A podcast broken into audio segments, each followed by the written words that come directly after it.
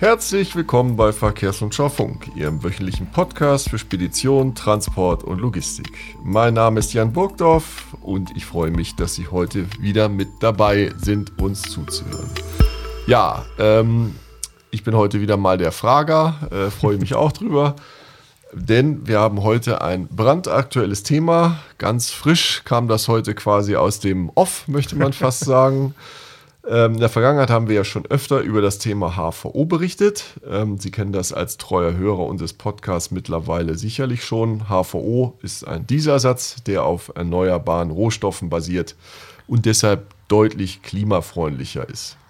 Ja, und dazu gibt es jetzt Neuigkeiten und dafür darf ich jetzt äh, vorstellen, was heißt vorstellen, Sie kennen ihn sicherlich, aber äh, begrüßen meinen Kollegen Fabian Fehrmann, der sich mit dem Thema beschäftigt hat. Hallo. Hi Jan, grüß dich. Ja, was gibt es denn Neues an der HVO-Front?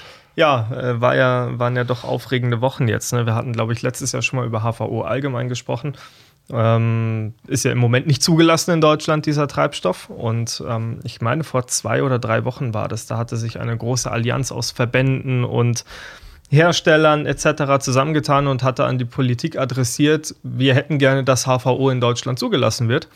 Und ja. äh, siehe da, tatsächlich haben wir es äh, die Signale der Politik bekommen, ähm, dass HVO wohl bald in Deutschland zugelassen werden soll da kann man ja schon sagen, das ist ja unfassbar schnell. Ne? Das haben wir nie. Das können wir uns ja eigentlich das, einrahmen, ausdrucken. Das ging ja äh, flott. Ne? Das rahme ich mir dann ein, wenn es zugelassen ist. Ja, aber im Grunde genommen, das ging sehr schnell. Genau. Aber vielleicht können wir ja, äh, wenn es gibt ja sicherlich auch Hörer, die jetzt uns nicht jedes Mal hören, ja. vielleicht können wir noch mal einen Schwenk machen. HVO, was ist oder woraus besteht oder wo steht die Abkürzung nochmal? Ja, HVO äh, sind Hydrogenated Vegetable Oils eigentlich. Okay. Also ähm, heißt wir ja. fahren mit Pflanzen. das das, das wird es wahrscheinlich in dem Fall nicht sein, aber theoretisch geht das ja. Also im Endeffekt verbirgt sich dahinter, hinter diesem etwas sperrigen Begriff, ein Treibstoff, der aus Abfallstoffen, aus Reststoffen, aus, der, aus Schlachtabfällen zum Beispiel, teilweise auch aus, aus Pflanzenölen hergestellt wird. Du kannst auch Frittierfett dafür nehmen. Also da mhm. ist eine große Bandbreite, auf was du HVO herstellen kannst.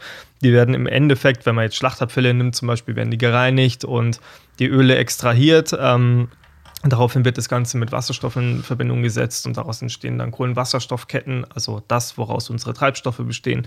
Ja, und das kannst du dann hinterher vertanken. Ähm, HVO soll den Vorteil haben, dass je nach Ausgangsprodukt, dass es ähm, deutlich klimafreundlicher ist. Also die Reduktion geht bis zu 90 Prozent an CO2-Emissionen, heißt es.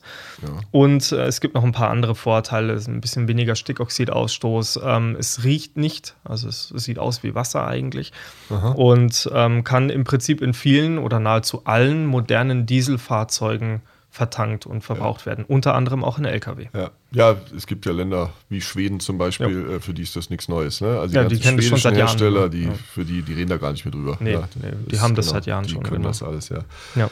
Okay, ähm, dann äh, gut, die Politik hat beschlossen, sie wollen es zulassen. Äh, war, haben Sie schon gesagt, wann? 2028? Nein, so lange wird es vermutlich nicht dauern. Also es ist ja so, wir haben da zwei Lager in der Politik bis zuletzt gehabt. Wir hatten das Bundesverkehrsministerium, das eigentlich pro HVO war. Ähm, mhm. Volker Wissing, der Bundesverkehrsminister, ist ja bekannt dafür, ähm, allgemein alternative Kraftstoffe ähm, zu schätzen. Das Wort E-Fuels fällt ja bei ihm auch regelmäßig ne? und ja. deswegen war auch sein Vorschlag, Mensch, HVO ist doch eine sinnige Sache. Das Bundesumweltministerium hingegen, und das ist eigentlich für die Zulassung der Kraftstoffe in Deutschland verantwortlich, das hatte sich ein bisschen dagegen geweigert. Die hatten als Argumente, ja, wenn sie jetzt HVO zulassen, dann ist ein bisschen die Befürchtung, dass andere synthetische Kraftstoffe, die umweltschädlicher sein könnten, dass die auch zugelassen werden, in einem Rutsch sozusagen. Ja. Und was die auch angemerkt haben, HVO darf ja heute schon dem normalen Diesel beigemischt werden, bis ja. zu 26 Prozent. Ja. Äh, das wird in der Praxis nicht ähm, gemacht. Und das Bundesumweltministerium hat halt gesagt, ja, also wenn ihr schon nicht beimischt, warum sollte dann niemand den Reinkraftstoff kaufen? Ne? Hat dann hinterher auch ein bisschen steuerliche Fragen, das Ganze. Okay. Also es ist nicht ganz so einfach. Auf jeden Fall, die haben sich zusammengesetzt und äh, nachdem dann auch der Druck aus der Branche doch relativ groß wurde, weil dieses Bündnis, das sich da hingesetzt hatte und gesagt hatte, wir wollen HVO haben, das war schon sehr breit durch die Branche. Es waren verschiedene Verbände, Fahrzeughersteller, die da dabei waren. Mhm. Ja, und dieser, dieser Druck hat jetzt offenbar dazu geführt, dass man sich jetzt geeinigt hat auf eine Rechtsgrundlage. Ähm, konkret äh, habe ich ein Schreiben vom ähm, DSLV-Bundesverband bekommen. Ähm, da drin heißt es, dass der entsprechende Paragraph in der Bundesemissionsschutzverordnung ergänzt werden soll, damit man HVO 100 an öffentlichen Tankstellen und an Betriebstankstellen verbreiten darf. Jetzt ist so ein bisschen die Frage, ich hatte vor einer Woche mal beim Bundesumweltministerium angefragt, da hieß es ja, diese Verordnung ist gerade eh in der Überarbeitung, aber bis das alles durch ist, äh, vor Ende 2024 geht nicht. Ähm, nachdem diese Norm jetzt aber nur ergänzt werden soll, machen sich ein paar die Hoffnung, dass das Ganze vielleicht schneller gehen könnte. Müssen wir abwarten. Ah ja, okay. Also äh, kann es gar nicht, kann es sein, dass es nicht mehr allzu lange dauert. Ja. Kann sein, ähm, kann aber auch sein, dass es tatsächlich bis Ende 2024 Ja. dauert. Ähm, wir haben natürlich beim äh, Bundesumweltministerium nach den jüngsten Entwicklungen jetzt nochmal angefragt. Eine Antwort habe ich aber noch nicht bekommen. Und wie können wir uns dann wie uns das denn vorstellen? Na, wie wird denn HVO angeboten? Also äh, fahre ich dann einfach wahrscheinlich an die H100-Säule. So wird das dann aussehen. Also Ja. ähm, äh, tatsächlich sieht dieser, diese Regelung jetzt vor, so wie ich sie jetzt verstanden habe, öffentliche Tankstellen und Betriebstankstellen. Also viele große Ja. Unternehmer haben ja eine eigene Tankstelle auf dem Hof. Die dürfen sich dann HVO einfach zuliefern lassen, HVO 100. Und an der öffentlichen Tankstelle wird das vermutlich so sein wie in Schweden, so ähnlich. Ne? Da hast du dann einfach eine Zapfsäule, da steht HVO 100.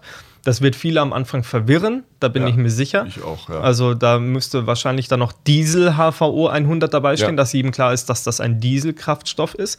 Ähm, aber so würde das dann theoretisch angeboten werden. Hersteller dafür übrigens äh, gibt es mehrere in Europa. Neste zum Beispiel in Finnland, Eni in Italien.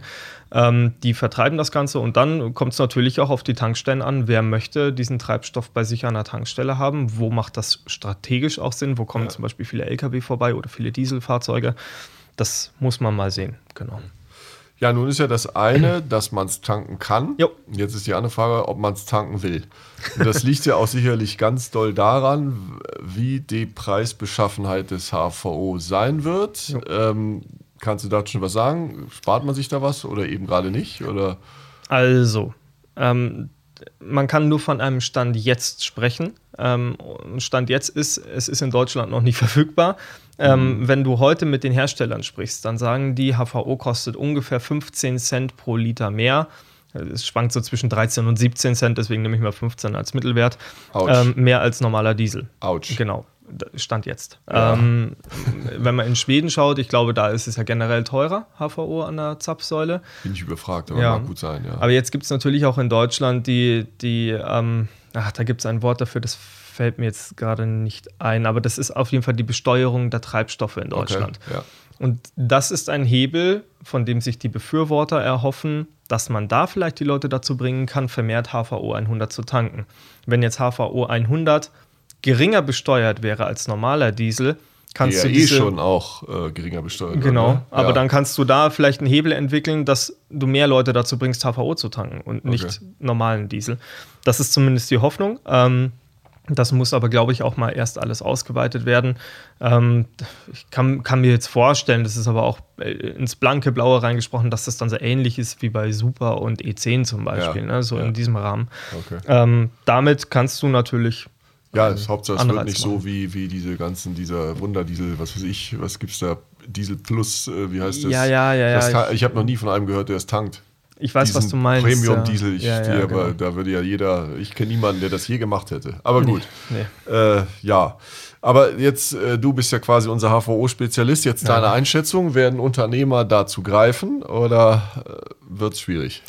Es wäre ja fast schon irrwitzig, wenn ganz viele sich hinstellen und sagen, wir wollen, wir wollen und dann tagt es niemand. Also ich Ja. glaube schon, dass es da eine Nachfrage geben wird. Der deutsche Markt ist ja ein, ein extrem großer, was sowas angeht. Deswegen Ja. eine Nachfrage wird es geben. Aber die Frage, und das ist genau der Punkt, wie du eben gesagt hast, ähm, wie viele werden es hinterher sein und das entscheidet der Preis. Das ist Aha. einfach so. Also man muss dann auch mal theoretisch gucken, wie entwickelt sich denn HVO im Preis gegenüber dem fossilen Diesel? Ist der vielleicht auch so volatil, dass du auf einmal 1,90 Euro zahlst und am nächsten Morgen nur noch 1,60? Ja? Oder ist er einigermaßen stabil, weil er halt einfach nicht auf fossilen Brennstoffen basiert. Mhm. Ähm, genau, ist es kalkulierbarer für dich als Unternehmer. Was ich jetzt auch so hier und da mal rausgehört habe, viele Unternehmer nutzen auch teilweise wirklich CO2-freien oder CO2-reduzierten Transport mittlerweile als Marketingmethode, ja. dass sie sagen, ihre Produkte werden ähm, mit diesem Treibstoff da und da hingefahren und lassen sich das dann zusätzlich bezahlen. Auch das ist möglich. Aha. Ja, am Ende wird der, wird der Preis darüber entscheiden. Aber ja, ich glaube schon, es wird Nachfrage dafür geben. Frage ist noch ein bisschen, wie groß. Genau, ja. Und wie wir auch gehört haben, sagen ja alle Hersteller, dass man keine Sorgen haben muss, dass der Motor irgendwie schneller kaputt geht, äh, dass ja. irgendwelche Leitungen verstopfen. Gab es über diesen Biodiesel, den ersten, gab es ja da Probleme und mit Injektoren ja. und aber Darf man übrigens nicht verwechseln, HVO ist nicht Biodiesel, nicht Biodiesel ne? das genau. sind zwei verschiedene ja, Produkte. Genau. Aber genau. da gab es ja viele Probleme und deswegen hat das einen schlechten Ruf. Glaub, das haben wir hier nicht, das glaub, Problem. Es gibt keinen LKW-Hersteller, der seine aktuellen Motoren nicht für HVO freigegeben hat. Würde, Die Schweden ich, sowieso. Ich, ich, würde sagen, dass es auf jeden Fall jeden LKW-Hersteller mehrere Motoren gibt, die ja. freigegeben sind. Ob ja. sie jetzt wirklich alle sind oder nicht, weiß ich nicht. Aber ja, also ja. ich habe wirklich von allen großen acht Herstellern nicht gehört, dass es irgendwelche Probleme motorisch gibt, äh, wenn man HVO tankt. Genau. Also scheinbar ist das wirklich anders als bei den Biodiesel vor X Jahren. 100 Jahren hätte ich fast gesagt, lange her, aber da gab es ja. wirklich Probleme und ja. ähm, die sind dann wirklich mit Rapsöl und so, das konnten die nicht ab. Ja. Okay, dann äh, habe ich noch eine Frage an mhm. dich. Ähm, sehen wir HN, äh, HNO, Hals, Nase, Ohren. Ich habe mich Heuschnupfen, deswegen. Das hört man ein äh, bisschen, Deswegen ich. kam ich auf HNO. Nein, natürlich äh, HVO. Äh, ist, sehen wir das als Brückenlösung oder sehen wir das als etwas, was dauerhaft uns hm. begleiten wird? Ja. So wie LNG, das sehen wir als Brückenlösung. Also, ich habe gerade erst einen, einen großen Artikel über die neuen CO2-Emissionsgrenzwerte der EU-Kommission, die vorgeschlagen worden sind, geschrieben. Ähm, da drin sagt die EU-Kommission, dass sie, also diese CO2-Flottengrenzwerte sollen ab 2030 dann gelten, 45 Prozent weniger CO2, dann gibt es noch eine zweite Stufe und noch eine dritte Stufe. Ähm, und sie sagen, dass diese Grenzwerte eigentlich so äh, zu erreichen sind, ähm, dass man entweder batterieelektrische Lkw nutzt, Brennstoffzellenfahrzeuge oder Wasserstoffverbrenner. Ja. Ähm, wenn man das jetzt unter diesem Gesichtspunkt sieht, müsste man sagen, HVO wird, wird eine Brückenlösung sein. Wir wissen aber auch, das kriegen wir beide ja regelmäßig mit, wenn wir mit Unternehmern oder auch mit Fahrzeugherstellern sprechen. Es pokern schon viele noch drauf, dass der Diesel noch ein, ein, eine lange Zeit bei uns auf der Straße unterwegs sein wird. Und man muss ja, ja auch sagen, HVO ist ja, ist ja ein, ein, ein probates Mittel, um Bestandsflotten CO2 reduziert fahren zu lassen. Also wir werden ja. mit dem Jahr 2030 nicht auf einen Schlag keine Diesel mehr auf der Straße haben. Das wäre so utopisch. Das, das werden ja. auch 2050 noch Diesel auf ja. der Straße unterwegs sein.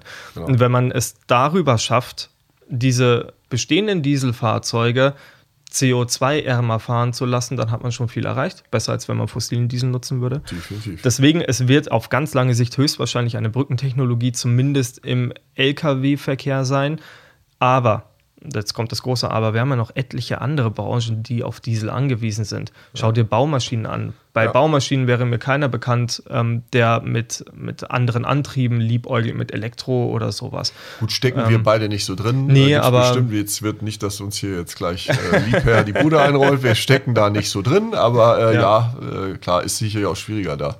Wahrscheinlich, oder gut, nehmen wir Schiffe ja, einem, einem, einem große Tanker. Was hast du denn gegen Schweröl? Das ich habe ist doch hervorragend, Klima, also perfekt, ja. Nee, ganz klar. Ja, ja aber für müssen, diese Branche brauchst du es ja auch. Vor allem, wenn du mal in so ein äh, in so ein äh, Internetportal, was weiß ich, Marine Traffics, da gibt's ja, kann man sehen, die in Echtzeit die Schiffe, wie viele Schiffe da einfach rumfahren. Jo.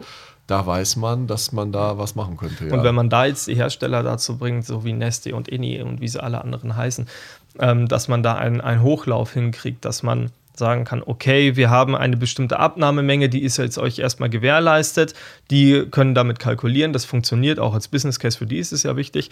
Und dann hat man hinterher ähm, weitere Abnehmer, wie zum Beispiel den Schiffsverkehr oder wen auch immer, ja. dann ähm, wird man HVO wahrscheinlich noch relativ lange irgendwo als Treibstoff sehen. Okay. Ähm, ja, kommt auch ein bisschen darauf an, wie es jetzt angenommen wird und ob ja. diese Zulassung jetzt auch so funktioniert, wie wie sie jetzt dargestellt wird. Noch ist es ja nicht zugelassen. Wir wissen ja. auch noch nicht genau wann. Ja. Deswegen ähm, kleine Brötchen backen, jetzt erstmal gucken, okay. ob es zugelassen wird, was es dann kosten wird. Ja. Und dann, glaube ich, kann man mehr über die Zukunft okay. des Treibstoffs sagen.